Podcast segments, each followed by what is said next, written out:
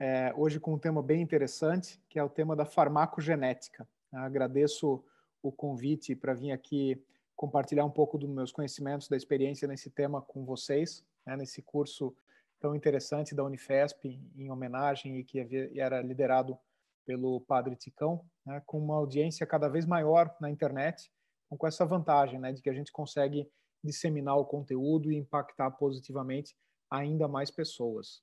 É, Para quem não me conhece ainda, meu nome é Fabrício Pamplona, é, já vou me apresentar rapidamente no próximo slide, e o título dessa aula é Prescrição de Produtos Derivados de Cannabis com auxílio da farmacogenética. Então, ela não é tipicamente uma aula de genética, digamos assim, ah, ela vai apresentar uma ferramenta de farmacogenética que eu ajudei a construir, ajudei a desenvolver, né? mas com casos bem aplicados, né? com a ideia de é, utilizar a farmacogenética como uma ferramenta. Mas o que a gente quer impactar de verdade é a prescrição de canabinoides, é auxiliar a tomada de decisão clínica, é otimizar é, os tratamentos. Tá? Então, ela é uma, uma aula é, mista, né, que usa só a farmacogenética como pano de fundo, digamos assim. Estou destacando aqui duas é, instituições de ensino. Né? Primeiro, a Universidade Federal de Santa Catarina, que foi onde eu me formei em farmácia e depois fiz mestrado e doutorado na área de farmacologia, e a UNILA, a Universidade Federal da Integração Latino-Americana, alguns chamam de, chamam de Universidade do Mercosul, né, porque ela tem alunos é, de vários países aí latino-americanos em todas as classes. É um modelo bem interessante e eu sou professor é, voluntário, tá, tanto do grupo de pesquisa de neurologia clínica como é, professor mesmo da, da pós-graduação em biociências. Tá. Então essa é minha apesar de eu, de eu ter uma carreira fora da academia, vou mencionar rapidamente no próximo slide, essa é a minha dedicação né, acadêmica, no sentido de também disseminar o, o conteúdo. Né? Não adianta nada a gente pesquisar tanto tempo, estudar tanto tempo e não passar para frente esse tipo de, de conteúdo. Tá? Aqui vocês estão vendo, então, um slide rapidinho dos principais destaques da minha carreira. É, já mencionei que sou farmacêutico, né? E terminei o meu doutorado em farmacologia em 2010. Então, de 2010 para cá, né? São um pouco mais de 10 anos aí, com carreira voltada à, à, pesquisa científica, ao desenvolvimento de produtos, mas no âmbito é, da iniciativa privada, tá? É, eu, eu, iniciei mesmo a pesquisa em canabinoides em 2003, né? Meu, meus primeiros artigos na área são de 2004, então já faz bastante tempo. Tem uma estrada grande aí nessa, nessa área. Né? Mas 2010 para frente, eu decidi não ingressar num concurso público numa universidade federal e tentar uma carreira é, fora fora da academia. Tá? E muito disso tem a ver com a minha experiência. Vocês estão vendo ali um, um íconezinho do Instituto Max Planck. É, foi a minha experiência internacional durante o doutorado na Alemanha em que eu vi esse tipo de coisa surgindo. Né? Um instituto muito renomado, de, de grande é, relevância internacional. Né? Foi lá, por exemplo, que foi descoberta a doença de Alzheimer, né? o Instituto Max Planck de Psiquiatria em Munique, na Alemanha, e também é o berço da psicofarmacologia, que é a minha área específica de atuação. E lá dentro desse instituto eu vi as pessoas criando novos produtos, novos serviços, né? E, e, e até usando esse termo que agora já está bastante conhecido, startup, mas que na época, em 2008, né, era uma coisa totalmente nova para mim. Então, ao terminar o doutorado, eu decidi entrar no Instituto DOR, de Pesquisa e Ensino, é um instituto da maior rede privada de saúde da América Latina, que é a Rede DOR. É, fui o primeiro cientista contratado, né, hoje já é uma instituição bastante sólida, consistente, com publicações de altíssimo nível. Tive é, a grande honra de ser o primeiro contratado dessa organização e fiquei quase cinco anos no Rio de Janeiro. Saindo de lá, eu tenho um misto de empreender é, uma empresa de tecnologia aqui em Floripa, onde eu é, retornei é, depois de bastante tempo, né, mas eu sou aqui de Santa Catarina, e também a minha participação como diretor da Entourage, que foi uma empresa, ou é uma empresa, né, foi para mim, porque eu já saí, mas é uma empresa é, pioneira na área de desenvolvimento farmacêutico a partir de canabinoides no Brasil, é, eu não, não sou sócio, não fundei, mas eu participei praticamente do que a gente chama de um time fundador. Né? Então, ajudei a fazer as primeiras parcerias internacionais, ajudei é, realmente a empresa desde o começo. Né? Decidi sair em 2018 e uh, empreendi uma outra empresa que é, é, tem a ver com o tema da aula hoje, que é a Propium, uma empresa de medicina personalizada que usa a farmacogenética para auxiliar a prescrição de canabinoides. Tá? Então, já até declarando o meu conflito de interesse, o painel genético que eu vou mostrar hoje é o painel genético da Propium, tá? não, não, não, numa intenção de fazer propaganda, nada disso, mas que é a minha experiência com farmacogenética. Né? Eu não sou um geneticista, eu sou um farmacologista que se aventurou é, na genética eh, para usar a genética como ferramenta. Tá? Essa é a minha perspectiva. Então, eu vou contar um pouquinho de como é que funciona o MyCannabis Code, que é o, o painel genético pioneiro né, na prescrição de canabinoides no Brasil. Ah, vou contar um pouquinho dessa história e depois mostrar casos reais aplicados, tá bom? Ah, vamos lá. Mas o conteúdo da aula, então, ele dá primeiro um panorama básico sobre farmacodinâmica e farmacocinética de canabinoides, tá? Só para situar quem tiver assistindo essa aula no tópico, né? Então vou mencionar rapidamente só os tópicos de interesse para o entendimento da aula, né? Não vou entrar em profundidade porque é um tema complexo. Cada um deles poderia ser uma aula à parte, tá? mas eu vou mencionar é, a dinâmica e a cinética dos canabinoides. Não vou introduzir canabinoides, porque eu imagino que as pessoas que estão participando do curso já tiveram isso em, em várias aulas, né? Então, vou considerar que esse é um, é um conhecimento já absorvido. Depois vou mencionar por que usar a farmacogenética, especificamente no caso dos canabinoides. É, vou falar um pouquinho sobre o painel My Cannabis Code, especificamente, quais foram as escolhas que a gente fez, quais são os alvos, né, qual é o racional por trás do painel. E depois, dois exemplos clínicos reais, que eu acho que é o mais interessante, de verdade. Vocês vão ver isso aplicado. É, eu não sou médico, né, mas eu tenho parceria com alguns médicos que me dão a liberdade de acompanhar casos, eu, eu os ajudo também a aplicar o painel no seu dia a dia.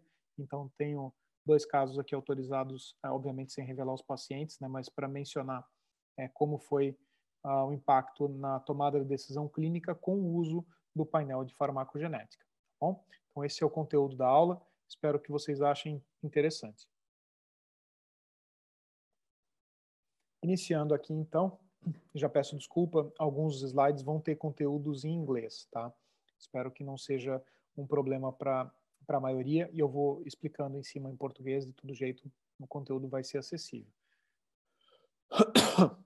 Desculpa. Bom, a farmacogenômica, né, ou a farmacogenética, ela serve para revelar as diferenças interindividuais. Tá? O que, que é isso? As pessoas não reagem da mesma forma a todos os medicamentos. Tá? Isso é um fato. Para alguns pode parecer uma novidade e realmente para a maioria das pessoas que não estão ainda familiarizados com a farmacogenética, isso é, é algo é, que a gente não, não comenta no, no, dia, no dia a dia, né? Mas nessa tabelinha ali na direita, vocês estão vendo, por exemplo, de acordo com a área terapêutica, qual é a taxa de eficácia tá? É, do, dos, dos principais fármacos, né? dos principais medicamentos. Então, considerando quantos por cento das pessoas respondem aos medicamentos de escolha nessas áreas. Tá?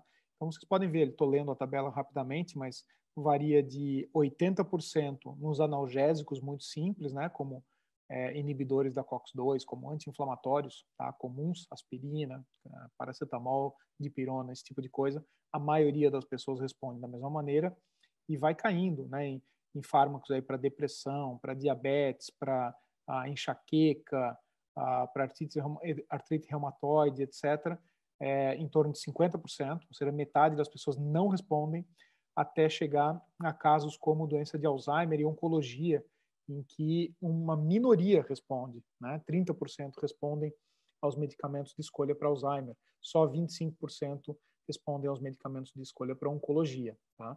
Então, fica evidente por que algumas áreas, como a oncologia, já mergulharam é, de cabeça no que a gente chama de medicina de precisão ou medicina personalizada, porque é necessário. Né? Nem todas as pessoas respondem. Quando a gente realiza um estudo clínico para averiguar a eficácia de um medicamento, esse estudo ele testa a eficácia de um determinado medicamento em uma população. Né? É um grupo de pessoas que tomam medicamento versus um grupo de pessoas, outro grupo de pessoas que toma o placebo, né? que é digamos, uma, uma cápsula, uma pílula exatamente igual, mas sem o princípio ativo, para simplificar. Então, dentro de um grupo, nem todo mundo reage igual. É isso que a gente está entendendo agora. E a medicina de precisão, ou a medicina é, personalizada, que é onde a farmacogenética se aplica, ela parte do princípio de que as pessoas são realmente diferentes, né? E você consegue identificar, eventualmente, marcadores, identificar formas de prever o efeito individual em cada pessoa. Tá? Então, esse é o pano de fundo. É uma mudança mesmo de perspectiva na medicina e que eu e os colegas mais experientes da área acreditam que cabe como uma luva tá? no conceito de medicina canábica, no conceito de, do uso de canabinoides, porque, em geral, eles exigem uma abordagem personalizada. Esse também é o um motivo, né, só por curiosidade, de, uh, no, no qual se baseia a farmácia magistral, a farmácia de manipulação, a ideia de otimizar as doses e as composições de maneira individual. Tá? Então, essa ferramenta, junto com a farmacogenética, que é, é relativamente recente, realmente consegue dar um tratamento personalizado. Trago aqui duas é, referências bem importantes, duas revisões. Né? Então, aplicação clínica da farmacogenética, que é de onde tirei essa, essa tabela, tá? Uh, e embaixo ali uma outra revisão geral, tá? mas falando da farmacogenética de canabinoides, para quem tem interesse em, em, aprofundar um pouquinho mais sobre o tema. Então, eu, eu mencionei que dentro de uma população heterogênea, vamos considerar, por exemplo, uma população de pacientes de uma mesma patologia, né? nem todo mundo responde igual. E a genética, tá? a realização da avaliação de DNA profiling, que a gente chama, né? um perfil genético, baseado na avaliação dos polimorfismos. Tá? Polimorfismos, vou ressaltar aqui, são variações genéticas individuais, naturais, tá? de ocorrência natural. Ah, esse tipo de ferramenta, então, ela permite avaliar dentro de um grupo heterogêneo qual é o grupo que eventualmente vai ter uma boa resposta, qual é o grupo que não vai ter uma resposta e qual é o grupo que eventualmente pode ter até efeitos adversos. Tá? Saber isso de antemão é uma ferramenta ou é de uma utilidade incrível para o médico, né? E claro, também para o paciente. Nem todos os casos, tá? Esse, esse slide ele é conceitual. Em nem todos os casos você tem polimorfismos ou SNPs, que é a sigla em inglês, você tem é, polimorfismos identificados para eficácia, né? Ou seja, para resposta terapêutica e também para efeitos adversos. Tá? Em alguns casos você tem uma, uma infinidade de polimorfismos, em outros a quantidade de informação é menor. Isso pode ter a ver com as pesquisas que foram feitas ou mesmo com a ocorrência desses polimorfismos. Né? Afinal, é, a, a, ocorrência das mutações e a seleção delas que gera a nossa população heterogênea é um processo é, que acontece naturalmente, né? que não, não, não, ele foge ao nosso controle. Tá? Então, não é, não é sempre que a gente tem polimorfismos de todos os aspectos. O que é mais comum é a gente ter polimorfismos associados ao metabolismo. Então, a capacidade, medir a priori a capacidade de um indivíduo de metabolizar de maneira é, normal, acelerada ou reduzida um determinado fármaco. Esse é o principal objetivo da farmacogenética.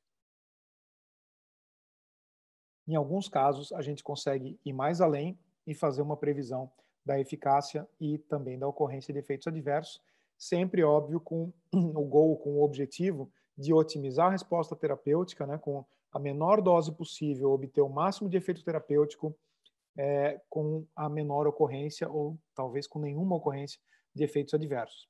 Na minha área, né, na farmácia, a gente chama isso de uso racional dos medicamentos. Tá? E é isso que a farmacogenética busca. Vamos lá. No aspecto do metabolismo, então é muito importante a gente falar da farmacocinética. Tá? O que é cinética? Cinética é a maneira como um determinado medicamento, um determinado fármaco se distribui no seu organismo depois que você ingere, tá? Então aqui nesse nesse gráfico, vocês não estão vendo o meu ponteiro, mas no, no eixo Y você tem a percepção do efeito, tá? Nesse caso aqui é de cannabis, tá? É só um gráfico conceitual para vocês entenderem. E no X, né, no eixo X, uh, aqui embaixo, o tempo, tá? Horas depois da administração. Ah, com a administração por via inalada, né, ou fumada, no caso da cannabis, você tem um efeito muito rápido que depois cai. Tá? Um efeito é, que inicia, inicia em torno de 20 a 30 minutos, que faz um pico, né, vai ali para uma escala de até 7, 8, dependendo se é inalatório ou intravenoso, nesse gráfico aqui, e depois vai caindo rapidamente, de maneira que depois de duas horas você já começa a não perceber mais esse efeito. Já por via oral, é, essa curva mais abaulada e contínua que você vê no slide, né, é, em geral, o efeito demora muito mais tempo para iniciar, não tem um pico de intensidade e ele também demora para passar. Tá? Então, é bem importante ter em mente a cinética, né, a distribuição, a intensidade de efeito ao longo do tempo na via fumada ou inalada versus a via oral para cannabis. Tá? Então, é, falando vulgarmente, né, comer um bolo contendo canabinoides ou fazer uma preparação em casa com uma manteiga, por exemplo, a, ou eventualmente tomar um extrato, né, é, faz com que a distribuição seja lenta e contínua. É, fazer o uso inalatório, tá, ou até alguns usos, por exemplo, intranasal, que também tem uma, uma absorção mais rápida, né, via pulmonar ou intranasal na mucosa, é, tende a ter um efeito mais rápido, mas também mais passageiro. Tá? Bem importante saber isso para conseguir otimizar a, a, intensidade e o número de doses ao longo do dia. E uma coisa bem interessante, aqui na esquerda a gente tem o THC e os seus metabólitos, tá? a distribuição deles ao longo do tempo. Na esquerda, na via inalada, né? e na direita, na via oral. Percebam que os gráficos também estão com diferenças de escala. Né? O gráfico da, da esquerda vai até 180 nanogramas por ml de concentração sérica, de concentração no sangue, enquanto que o da direita vai até 60, ou seja, é um terço. Tá? O da direita é bem menor do que o da esquerda. Mas eles estão na mesma linha para poder comparar uma coisa bem interessante, que é a ocorrência dos metabólitos depois da administração de THC. Tá? Olhando aqui na esquerda, você tem uma linha do, do THC que faz um efeito muito, muito rápido, abrupto, e depois cai. Né? E aí você tem a ocorrência de dois metabólitos. Um que faz uma curva um pouquinho maior, que é o carbox-THC, que é inativo, e outra que faz uma curva pequenininha ali, mas com alguma ocorrência também, que é o 11-hidrox-THC, que é importante porque ele é ativo. Tá? Alguns falam até que seja mais potente, alguns acreditam que seja mais potente que o THC. Na via inalada, eles não, não é muito importante, mas na via oral, ele é muito, muito, muito importante. Se você observar, o tracejado mais fininho, que é do THC, é a linha mais baixa no gráfico da direita. Quer dizer que quando você ingere uh, eh, THC por via oral ou cannabis contendo THC por via oral, há uma produção maior do 11-hidrox-THC do que do, do que do próprio THC, né? do que o próprio THC ingerido ele é rapidamente metabolizado pelo fígado gerando o 11-hidrox-THC ativo e depois o, o carbox-THC. O que isso quer dizer? Quer dizer que se você uh, tomar THC por via oral ou uma cannabis contendo THC por via oral, é mais provável que você experimente os efeitos do ah, 11-hidrox-THC do que do próprio THC. Tá? Isso muda bastante conforme o seu metabolismo e a gente consegue medir, avaliar essas capacidades do seu organismo degradar tanto o THC quanto o 11-hidrox-THC. Então, sabendo disso já, se eu te responder somente em relação ao, ao metabolismo do THC né, e não do 11-hidrox-THC, por via oral, essa informação está incompleta. Espero que vocês tenham entendido. O próximo slide ainda fica um pouquinho mais complexo. Sem entrar nos detalhes do que é cada um desses, desses gráficos, a gente, é, eu estou explicando para vocês que cada um dos gráficos é é, um voluntário diferente, né? E cada uma das curvas é o THC, um dos metabólitos ou o CBD. Então, sem entrar em detalhe em cada um dos gráficos, a gente consegue olhar que eles têm um perfil diferente. Né? A, a maneira como eles se comportam, a intensidade, a, a formato da, da curva, né? No painel D ali, no último voluntário, inclusive a escala está muito diferente, né? Ou seja, o que isso quer dizer? Pessoas diferentes têm respostas individuais aos canabinoides muito diferentes, tá? ressaltando aquele aspecto da necessidade de individualização do tratamento dos canabinoides, é, como a gente conhece na prática clínica. E aqui é um dado da dosagem dos canabinoides no sangue, ressaltando que a distribuição dos canabinoides, o metabolismo, a absorção, todos os passos relacionados à farmacocinética varia bastante de pessoa para pessoa, particularmente pela via oral. Tá? É muito importante saber disso. E esse é o principal motivo pelo qual algumas pessoas tomando a mesma dose, né, algumas pessoas têm pouco efeito e outras têm muito efeito. Isso é típico. Né? Adolescentes, por exemplo, têm nas primeiras ah, as primeiras, primeiras experiências quando acontecem né, com, com THC, é, frequentemente relatam um amigo é, sente muito rápido e já e já não tem mais interesse ou né, acha que foi demais e outro amigo diz que não sente nada. Tá? Isso é bastante comum e aqui está uma das explicações.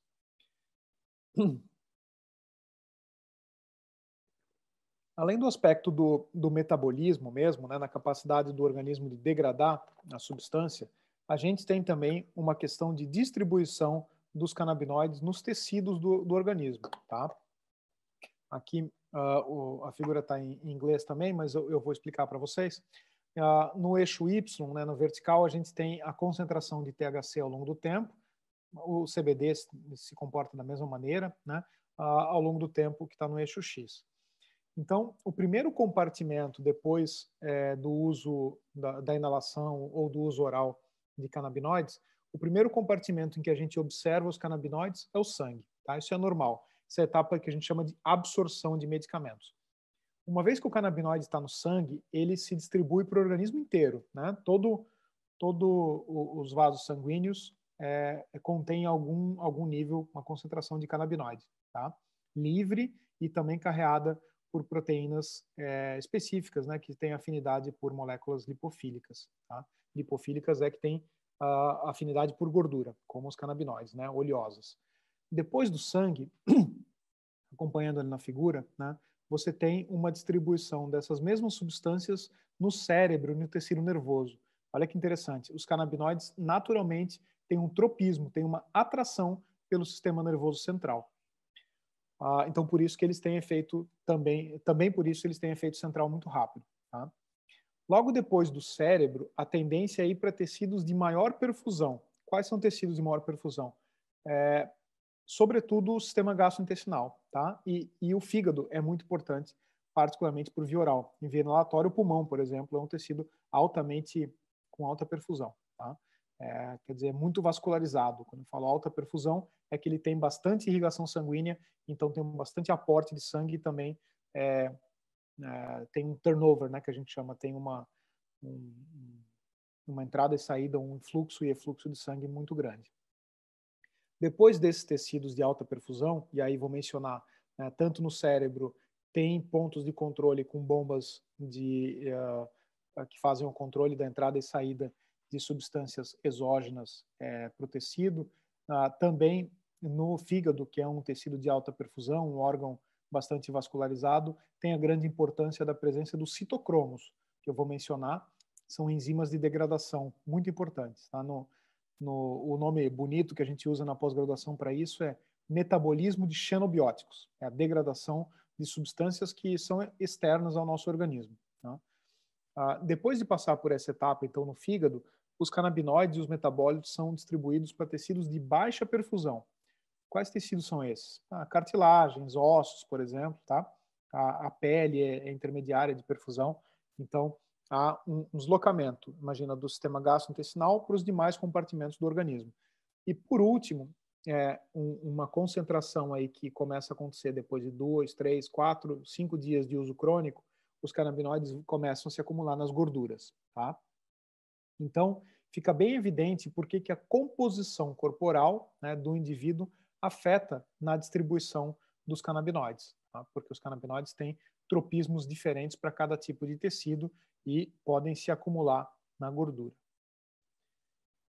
No fígado, a gente tem um metabolismo propriamente dito, o um metabolismo enzimático, tá? que é o metabolismo dos citocromos. Vocês estão vendo ali que o THC ativo na esquerda é convertido no metabólito ativo 11-hidroxi-THC e depois no metabólito inativo carboxy-THC. Isso tudo acontece uh, principalmente pela ação do citocromo 2C9, tá? CYP2C9. Uh, ah, não vem ao caso exatamente assim como isso acontece, mas é uma degradação né, catalisada, ou seja, acelerada né, por uma enzima que é o citocromo. Tá? Depois disso, o carboxy-THC, que já é inativo, ele sofre um processo de glucuronidação. tá? por uma outra enzima, que é a UGT, e que permite que ele seja excretado pelo rim. A glucuronidação é um processo que facilita a, a excreção hidrofílica de canabinoides. Eu vou abrir aqui um pouco que a luz já está já tá reduzindo. Tá? Então, citocromos e UGTs são uh, dois tipos de enzimas importantes para que o canabinoide absorvido por via oral seja degradado no, no fígado e depois excretado pelo rim. No caso do CBD, a gente também tem participação de citocromos, mas são outros citocromos, tá? A gente chama de superfamília de citocromos. É, são metabólitos diferentes, também produzidos pelo, pelo CBD, né? É, é, com participação do CYP2C19, do CYP3A e do CYP1A. Tá? Ah, é uma sopa de letrinhas, você não precisa saber necessariamente qual é o CYP é, para usar o painel farmacogenético que eu vou mostrar, mas é interessante que você saiba. Tá?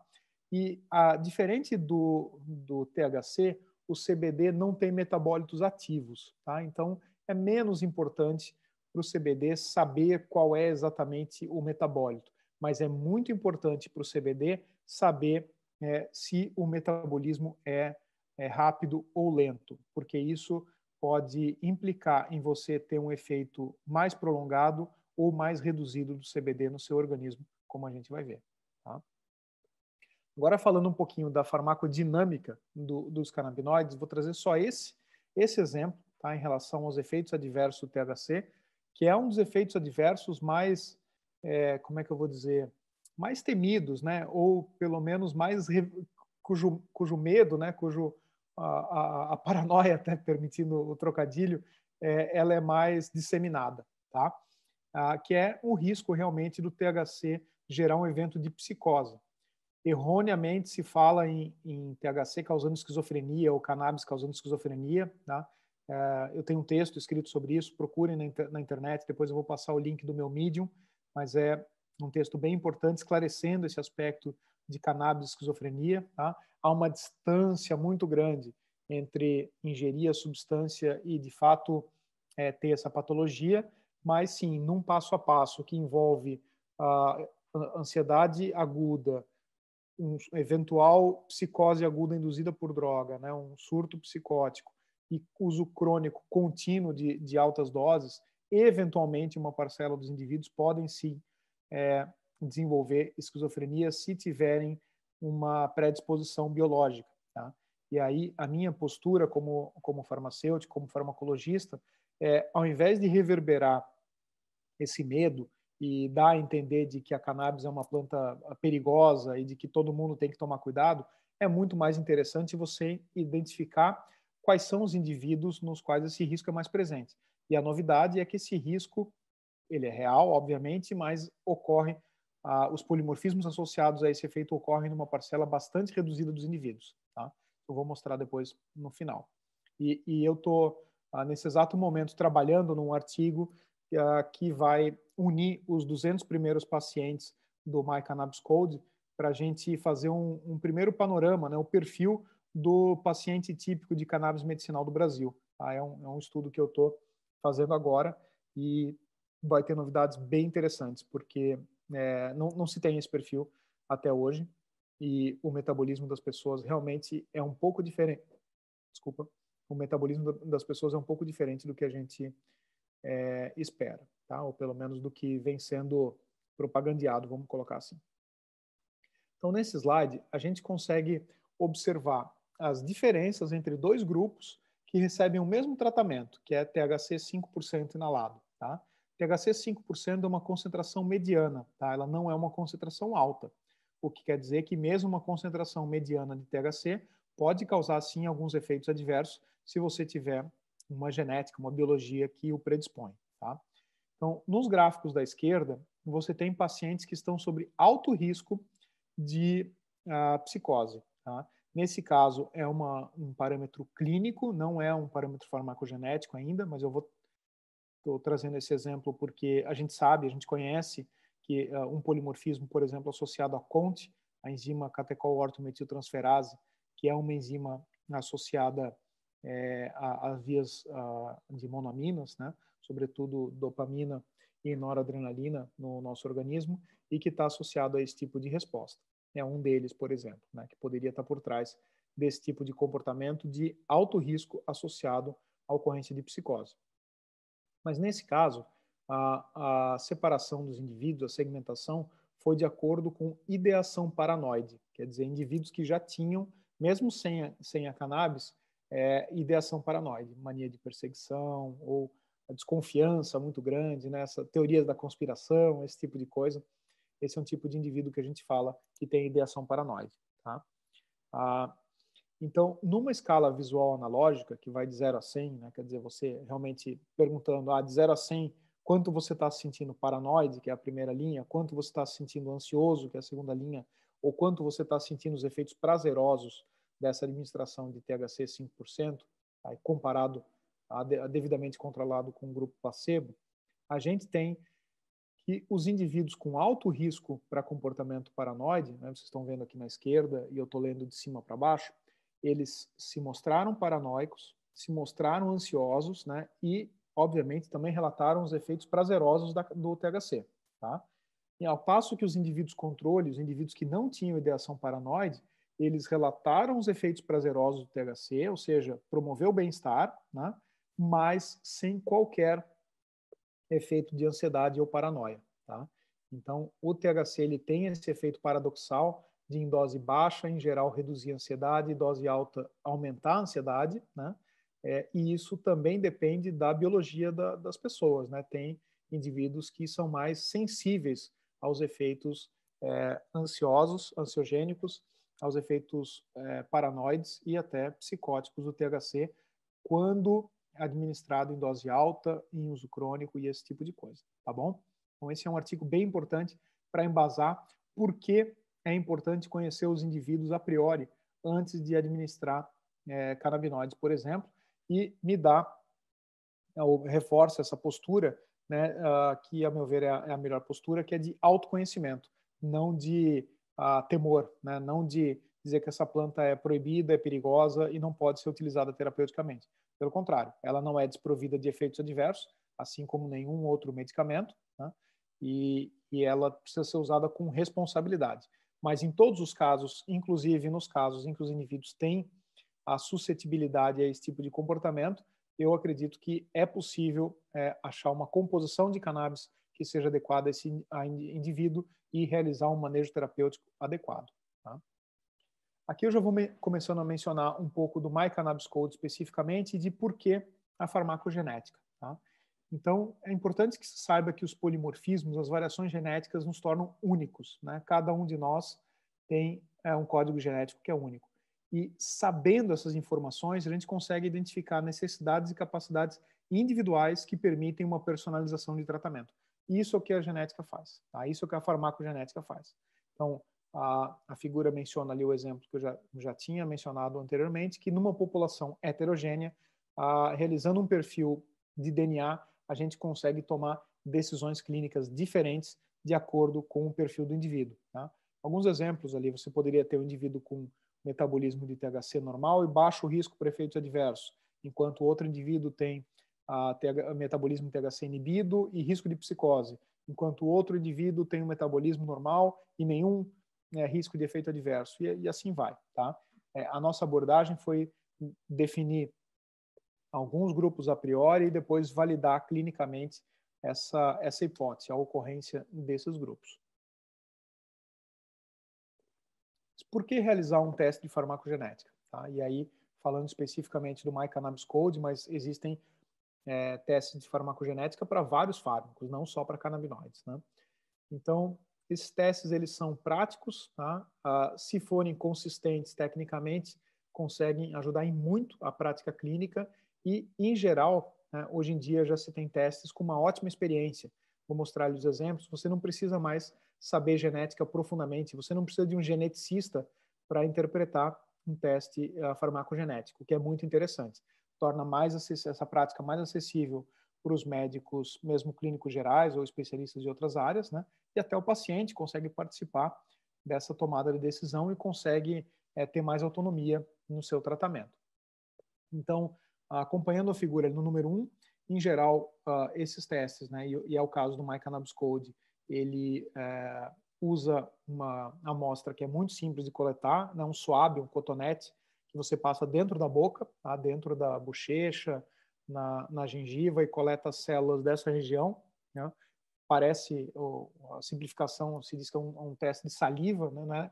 é exatamente a saliva, mas sim, você passa um cotonete dentro da boca e coloca dentro de um tubo, tá? Super simples, esse teste chega na sua casa, você faz a coleta sozinho e depois é enviado a um laboratório, que no nosso caso o laboratório é em Lisboa. A, a empresa, inclusive, foi fundada inicialmente em Lisboa, vejam que, que curioso, né?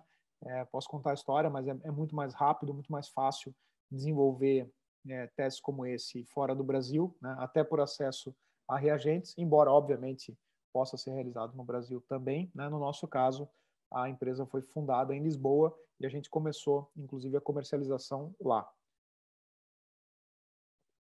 E uma vez que o laboratório é, realize a avaliação é, dos polimorfismos, tá?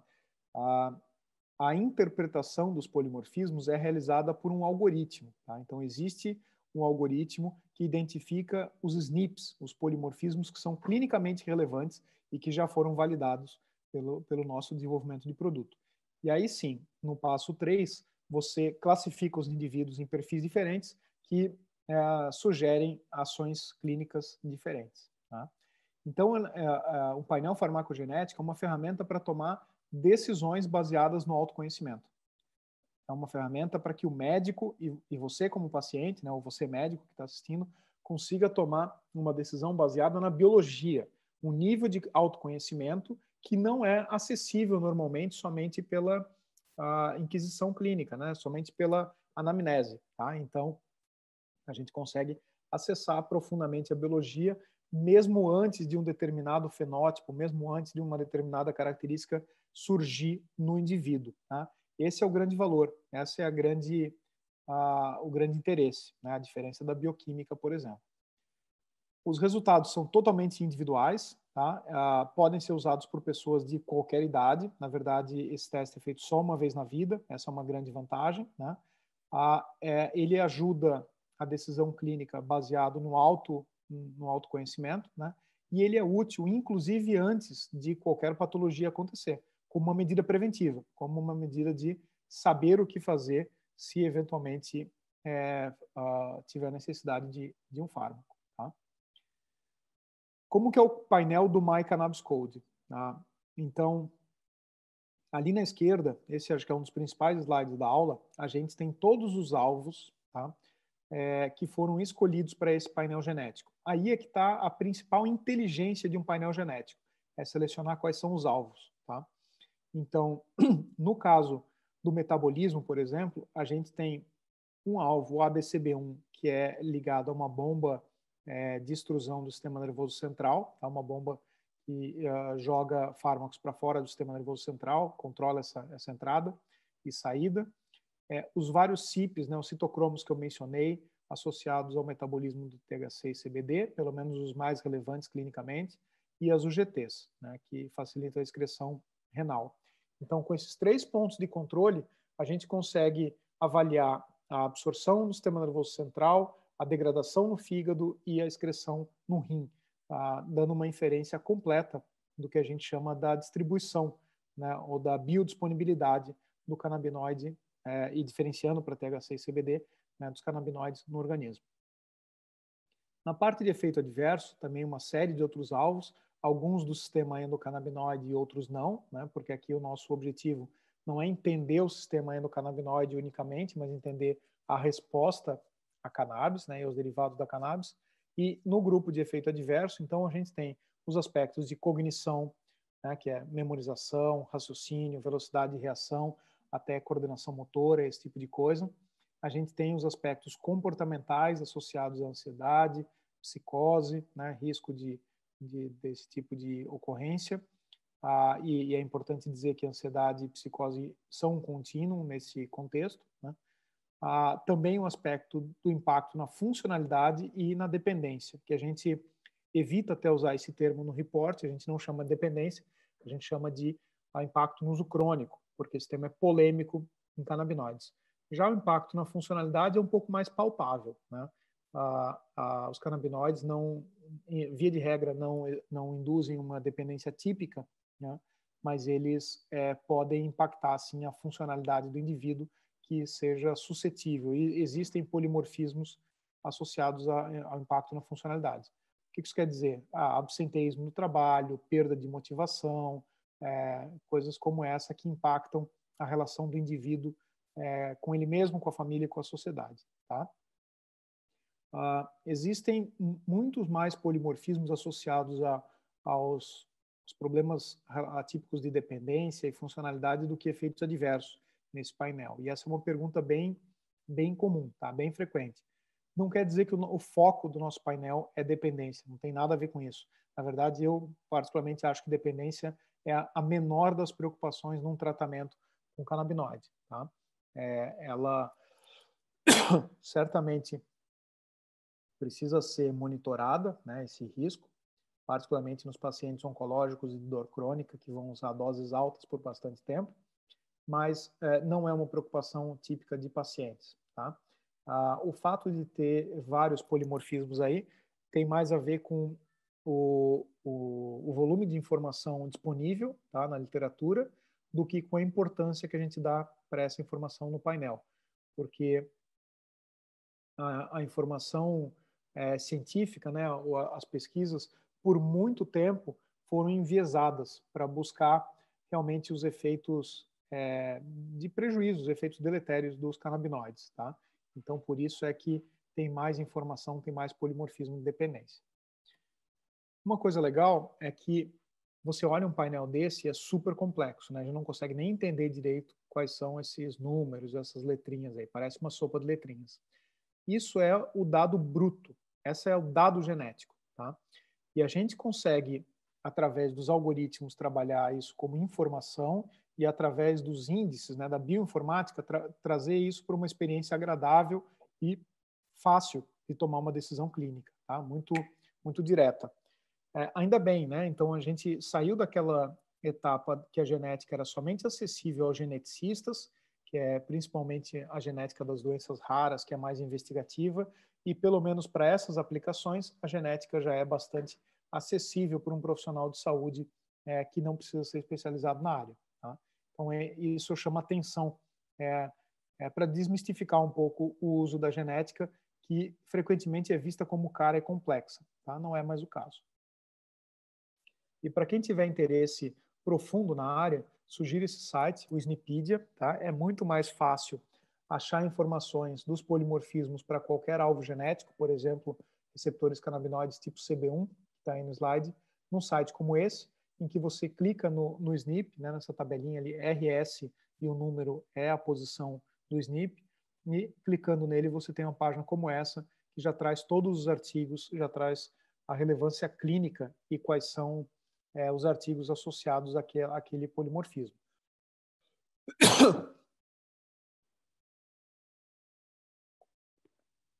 Nesse caso, por exemplo, a gente está vendo um, um SNP que é associado à resposta de antidepressivos em, em fêmeas, por exemplo, é, é, alguma uma variante dele, né, um genótipo, é associado à resposta de depressão em resposta ao estresse, e outro genótipo é associado à resposta a, positiva de antidepressivos em machos. Olha que curioso. Então, eu trouxe esse exemplo só para mostrar que, às vezes, um polimorfismo não tem um efeito por si só, ele confere uma proteção ou uma vulnerabilidade a um determinado estímulo, nesse caso, o estresse, ou mesmo um fármaco antidepressivo. Ele pode variar com a etnia, ele pode variar com o, o, o sexo, né, masculino, feminino, sexo biológico. É, então, esse tipo de, de interação também é importante. E o, os genes podem interagir também entre eles, tá? Por isso é que você olhando para uma tabela como essa, é muito difícil chegar a uma conclusão clínica. Uh, os algoritmos e a bioinformática são excelentes aliados do médico nesse momento. Uh, esse, essa é a cara do painel, né, do, do report do MyCannabis Code, é isso que você recebe se você é, eventualmente for fazer um, um, uma compra né, desse painel, fazer a coleta e enviar os dados para para a gente analisar. Então, são ah, ah, informações associadas ao metabolismo de THC e CBD, funções cognitivas, traços psicológicos e comportamentais, uso crônico de fitocannabinoides e impacto na funcionalidade diária, tá, no cotidiano. Vou trazer em detalhes agora o que cada uma dessas sessões trata. Ah, nesse caso, por exemplo, né, o metabolismo ele é representado por essa escala N que está no meio é neutro. Né? Peço desculpa, mas está em, em, inglês. Ah, Para a esquerda, então, você tem um metabolismo reduzido, parcialmente, parcialmente reduzido, reduzido ou muito reduzido. E para a direita, parcialmente aumentado e aumentado. Para o THC, na primeira linha, e para os dois metabólitos, na ordem que eles são gerados. Primeiro o 11-hidroxi-THC, depois o carboxy-THC. Com isso, a gente consegue sugerir doses orais de início de tratamento uh, e doses máximas sugeridas para início de tratamento também, tá? Iniciais e máximas, que dão uma ideia para o médico uh, como começar com um paciente que não tem experiência com essa substância. Então, com isso, a gente pretende acelerar o processo de titulação de maneira individualizada. Tá? E também ressaltamos restrições quanto à via de administração quando houver. Tá? e a restrição tem a ver com uma determinada é, fragilidade de acordo com o metabolismo de um uh, metabólito ou outro. Né? Vocês já sabem agora que o 11-hidroxi-THC é muito mais gerado né, por via oral do que é na via inalada, por exemplo. Tá? O metabolismo de CBD vai na mesma, na mesma linha. Depois eu vou entrar nos, nos exemplos ali. Nos, uh, nos, índices de efeitos adversos, primeiro que esses efeitos adversos se aplicam mais a cannabis contendo THC. Isso é bem importante. Tá? O CBD ele não apresenta a rigor esses efeitos adversos, inclusive ele pode ajudar a melhorar alguns aspectos da função cognitiva e da função comportamental é, que, que, eventualmente sejam prejudicados pelo THC. Ah, e quando você vê um índice desse de 0 a 100, tem muita coisa por trás desse índice. Por isso que eu disse que a bioinformática é tão importante. São vários polimorfismos e se considera o tamanho da evidência, né, em que artigo foi feito, qual é o peso daquela evidência, o número de indivíduos, se há uma relação com, com o sexo, se há uma relação com a etnia, se há ocorrência de polimorfismos que interagem entre si. Então, é, é bastante informação traduzida num, num, índice de risco. Tá? Então, de 0 a 100, ele mostra a distribuição do teu resultado de acordo com uma população heterogênea, uma população de validação clínica. Esse, esse índice é quebrado em três etapas, né, três tercis, como a gente chama. Então, o tercio, tercio do meio é risco intermediário. Intermediário é igual a uma população, igual a uma pessoa normal, digamos assim, mas não se usa esse termo, né, se usa o, o termo risco intermediário. Abaixo, no tercio inferior, você tem risco reduzido. Se eventualmente é, tiver um resultado como esse, significa que você tem menos probabilidade né, do que uma pessoa normal. E risco aumentado, obviamente, no terceiro superior você tem mais probabilidade de ocorrência daquele traço comparado a uma pessoa normal. Tá? E embaixo, repetir ali os índices de metabolismo. Ah, baseado nessas informações, óbvio que tem todo um reporte detalhado, né, escrito pelo algoritmo de maneira individualizada e que permite a interpretação do seu, do seu, das suas informações biológicas, mas a gente também resume muito, de maneira muito simplificada, composições de produtos que são adequadas para você. Tá? Ah, dá para ler depois com, com calma, eu posso ah, disponibilizar reports de, ah, de exemplo né, para vocês terem um primeiro contato para quem tiver interessado, os médicos e também pacientes, né? Ah, mas a gente coloca aí, então, por exemplo, em laranja, né? São ah, compostos, produtos contendo THC é, em níveis intermediários. Azul, é, produtos contendo níveis intermediários de THC e, e CBD, né? Desculpa, amarelo, é, é isso. Ah, em rosa, uh, produtos contendo praticamente só CBD, tá? Então você tem você tem diferentes tipos de produtos baseados no esquema de, de cor? E relação com dados clínicos sempre que possível. Nesse caso aqui não vou entrar em muitos detalhes, mas é a tabela clínica de impacto na funcionalidade que está associado a alguns polimorfismos. Então, quando possível, a gente mostra o polimorfismo e também direciona o médico à escala clínica uh, de monitoramento daquele, daquele polimorfismo, ou da ocorrência daquele fenótipo. Né? É, e esse é, esse é o direcionamento que eu gostaria de dar como resultado do produto. Né? Sempre um direcionamento de monitoramento e uma, uma ajuda na, na tomada de decisão clínica. Agora, para finalizar a aula, vamos passar aos dois casos reais que eu acho que vai ser bem interessante. Como eu mencionei, eu não sou médico, né? eu sou farmacêutico, então é, conto com a, a generosidade de, de, colegas médicos aí, nesse caso o Dr. Pedro Pierro, que é, discute alguns casos comigo, né, que já vem prescrevendo o MyCannabis Code para uma série de pacientes, e a gente tem alguns casos interessantes para bater um papo e, e mostrar para vocês uma aplicação real desse produto. Nesse caso, uma senhora de 62 anos, né, que relatava ansiedade, agitação e dificuldade para dormir. O objetivo clínico dela era usar o CBD para reduzir a agitação e facilitar o sono, tá? mas tinha dúvidas quanto à dose e, aparentemente, o CBD parecia não estar funcionando. Essa era a queixa clínica. Por isso é que o Dr. Pedro Pierro prescreveu o My Cannabis Code para a gente tentar entender se existia algo no metabolismo dela que justificasse talvez uma dose diferente ou essa aparente perda de eficácia é, do CBD, tá? ou, ou ausência de eficácia do CBD. Então, olha que interessante. Nessa paciente, ela tinha um risco reduzido para impacto no cotidiano, risco reduzido para estado psicológico comportamental, risco reduzido para função cognitiva e um risco aumentado na, na utilização crônica de fitocannabinoides. Tá? Como eu mencionei para vocês, esses quatro efeitos adversos eles se aplicam mais ao, ao THC do que ao CBD. Então, no, no caso dela, que estava tomando uh, praticamente CBD, né, CBD puro, não, não é relevante. Mas é uma paciente que poderia usar algum grau de THC com uma, uma determinada é, segurança, tá? ah, visto que o único risco aumentado é em relação à dependência. E para um uso para dormir, seria uma dose baixa de THC, pouco potencial de causar dependência. Tá?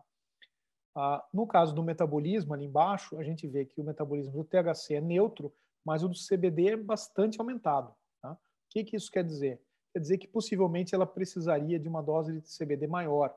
Se o metabolismo é acelerado, quer dizer que ela está degradando o CBD muito antes dele fazer efeito. Tá? Por isso que uma dose típica de 20, 30 miligramas de CBD por via oral eventualmente não é suficiente para esses pacientes e dá a impressão de que o CBD não funciona. Tá?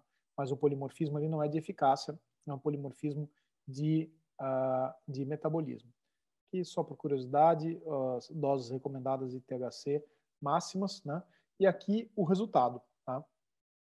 CBD com metabolismo acelerado, metabólito é, com metabolismo neutro e o único polimorfismo associado a efeito adverso que era relevante em relação à utilização crônica de fitocannabinoides, que não, não interessa no caso do CBD, porque ele não tem esse potencial de causar dependência. Tá? Então, é, a, a, prescrição foi modificada de CBD puro para um CBD é, com óleo de cânhamo, né, a, na proporção de 20 para 1, nesse caso. Então, e foi aumentada a dose de, de CBD. Né? Então, a dose de CBD passou de 30 para 60, dobrou, e como era um extrato 20 para 1, também é, tinha uma proporção muito pequena, de 3 miligramas de THC, que para essa paciente é super é, seguro, confortável, e ela obteve os resultados clínicos desejados, mudando a composição de CBD puro para full spectrum em, em cânhamo, né, e dobrando a dose de CBD.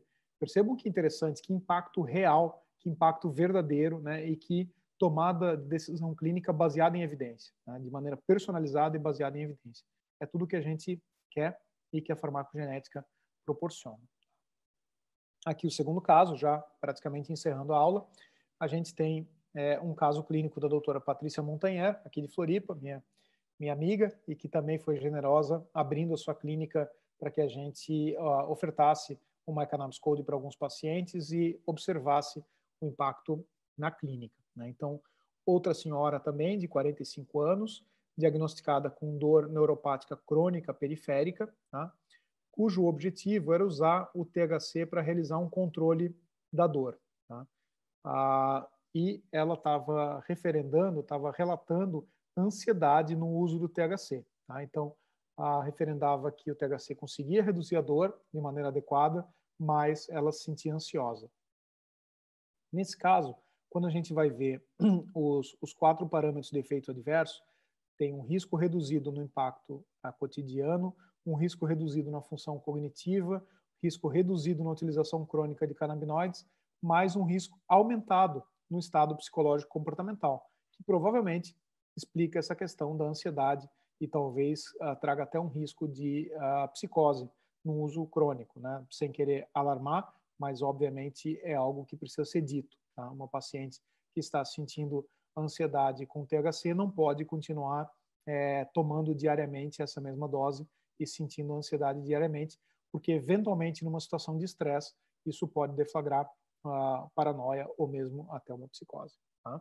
A psicose aguda induzida por droga, ainda assim, que é muito diferente de dizer que o paciente ficou esquizofrênico, né? como a gente sabe que, que vem sendo dito aí pelos, pelos conservadores, pelos opositores a esse tipo de tratamento. Tá?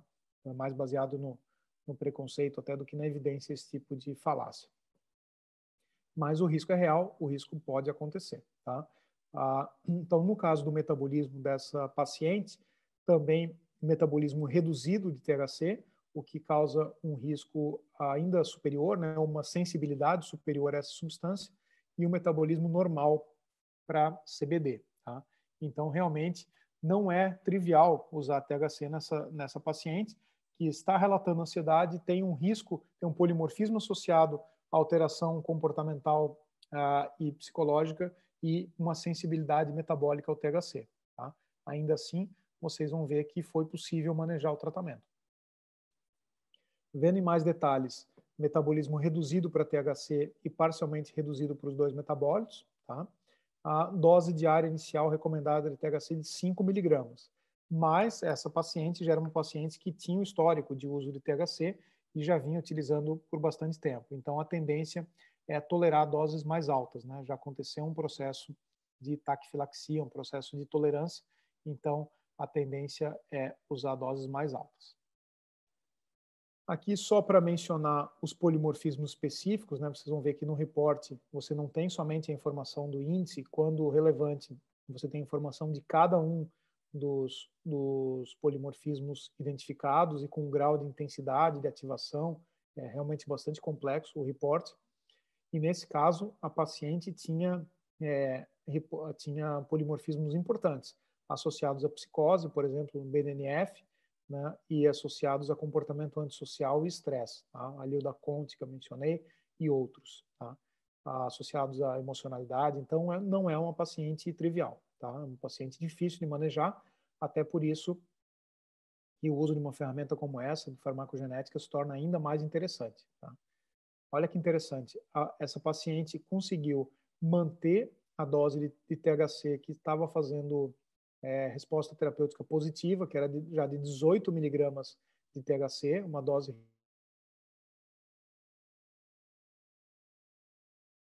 dose deve ser um pouquinho maior para ela, né? a percepção um pouquinho mais alta, e a gente conseguiu separar a, a posologia, né? a administração em três tomadas ao longo do dia e adicionando é, CBD com uma dose o dobro do que a dose de THC. Então, CBD, THC 2 para 1, conseguindo resultado positivo no manejo da dor e evitando os efeitos adversos associados à ansiedade. Veja que interessante, num paciente difícil como esse, ainda assim, a farmacogenética ajuda a tomar uma decisão clínica baseada em evidência e, para o benefício de todos, realizar uma otimização terapêutica.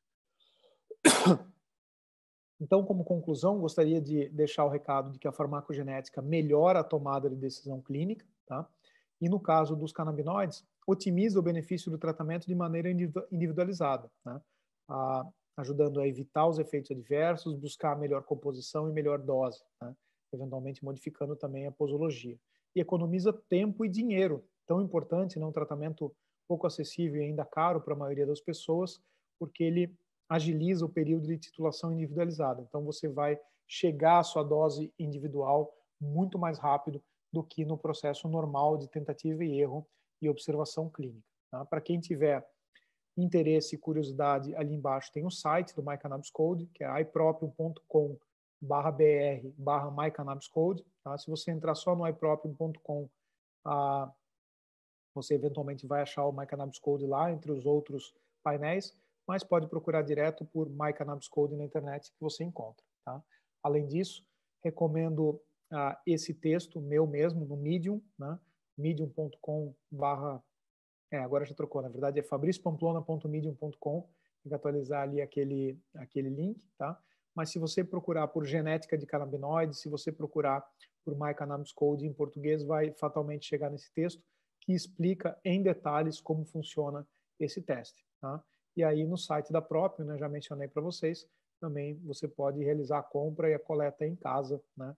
Muito fácil, mas a gente recomenda que seja realizado com acompanhamento médico. Ah, para as primeiras experiências, a gente pode ajudar tanto o médico na primeira prescrição, quanto os pacientes né, né, com um aconselhamento farmacogenético. E fica aí abaixo o meu contato, meu e-mail, né, e vocês também podem me encontrar nas redes sociais, no Facebook, no Instagram, né, para quem quiser me seguir, LinkedIn, é, mas também fica o meu e-mail para um contato mais direto. Obrigado mais uma vez pela audiência. Foi uma aula relativamente longa de um tema novo e complexo, mas espero que vocês tenham gostado e muito obrigado também a organização é, pelo convite. Uma, uma boa noite, espero que tenham gostado.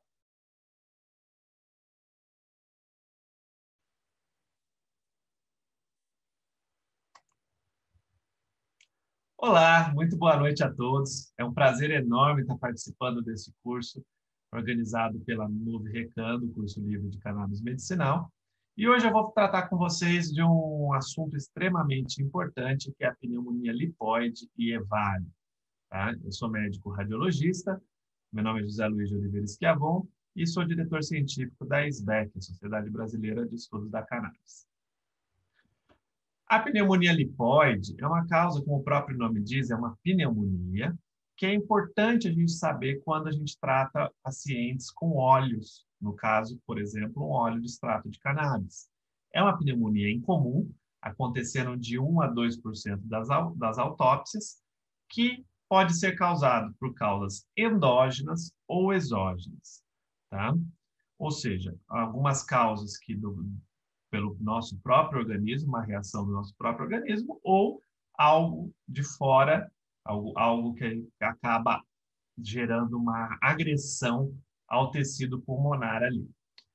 As causas principais podem ser por gordura animal, mineral, vegetal, quando é aspirada ou inalada, ou acúmulo de lípides em macrófagos dentro dos alvéolos dos pulmões por uma obstrução brônquica, uma infecção crônica, uma proteinose alveolar ou algumas outras doenças de depósito de gordura. Tá? A exógena, né, ela foi primeiramente descrita em 1925 por Lawley, em quatro pacientes com história de aspirar óleos laxativos. Tá?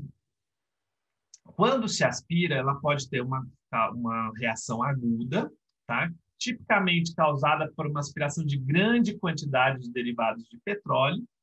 Isso em crianças acontece, infelizmente, por envenenamento e muitas vezes em engolidores e sopradores de fogo em circos. Tá? Ou ela pode ser crônica, com a inalação desses óleos animais, minerais ou vegetais. Tá? Alguns outros produtos mais oleosos também podem, é questionável se podem causar esse tipo de pneumonia.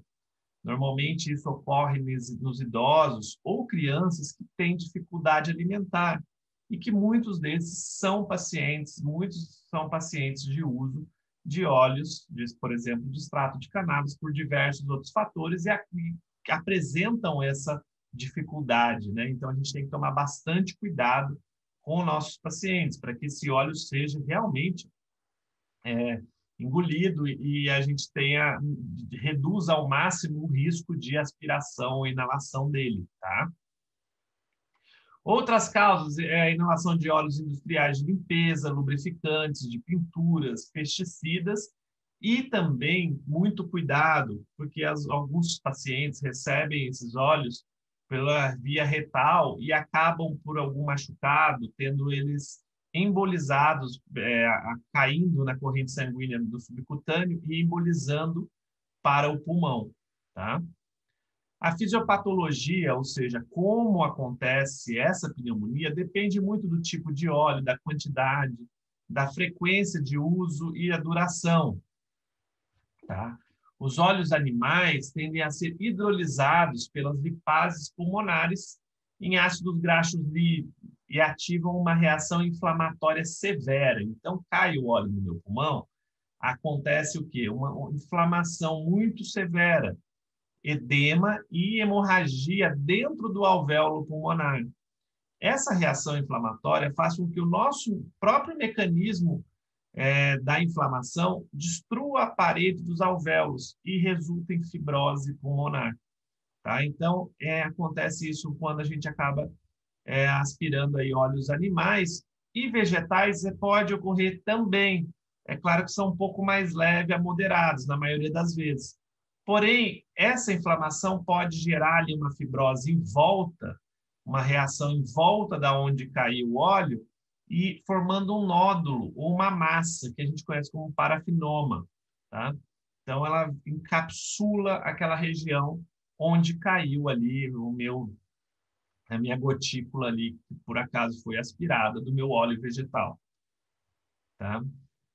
Agudamente o paciente vai ter o quê? Tosse tosse, vai sentir falta de ar e vai, pode ter uma reação, por estar tendo uma reação inflamatória, pode ter uma febre baixa. Tá? Às vezes nada acontece e fácil é realizado qualquer exame, por exemplo, uma tomografia e descobre um tumorzinho que a hora que se avalia é, é justamente uma reação do a pneumonia lipoide ali, aquele lípide então, é um incidentaloma. Foi achado incidentalmente, né? um tumorzinho achado incidentalmente, que quando foi, se, foi fazer algum estudo anatomopatológico, acabou localizando ali e percebendo que era por aspiração de algum conteúdo lípide, né? Paciente pode ter